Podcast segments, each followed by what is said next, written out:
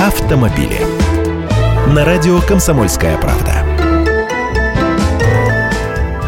Здравствуйте, я Андрей Гречаник. Вот вы как к рекламе автомобилей относитесь? Телевизионной, например. По мне, так она вся у нас занудная. На Западе она с юмором, иронией, провокацией, а у нас какая-то кукольная, глянцевая, мол, купи такую машину и станешь таким же шикарным, как герой ролика. Но оказывается, не только такими могут быть претензии к автомобильной рекламе.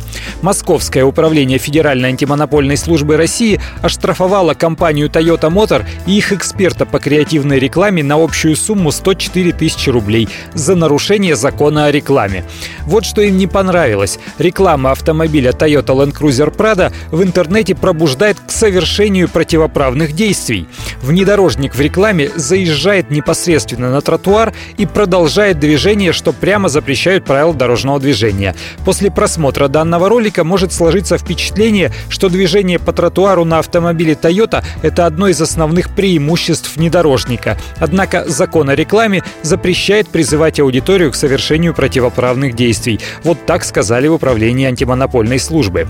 И в соответствии с частью 1 статьи 14.3 Кодекса об административных правонарушениях Московская УФАС назначила административное наказание. Автопроизводителю 100 тысяч рублей, должностному лицу 4 тысячи. Вот же нашли антимонопольщики, чему удивиться. Да, одним из преимуществ внедорожников, по мнению их владельцев, действительно является возможность заехать на бордюр. И да, это обязательно будет являться нарушением либо правил парковки, либо ездой по тротуару, либо повреждением газона. Автомобили.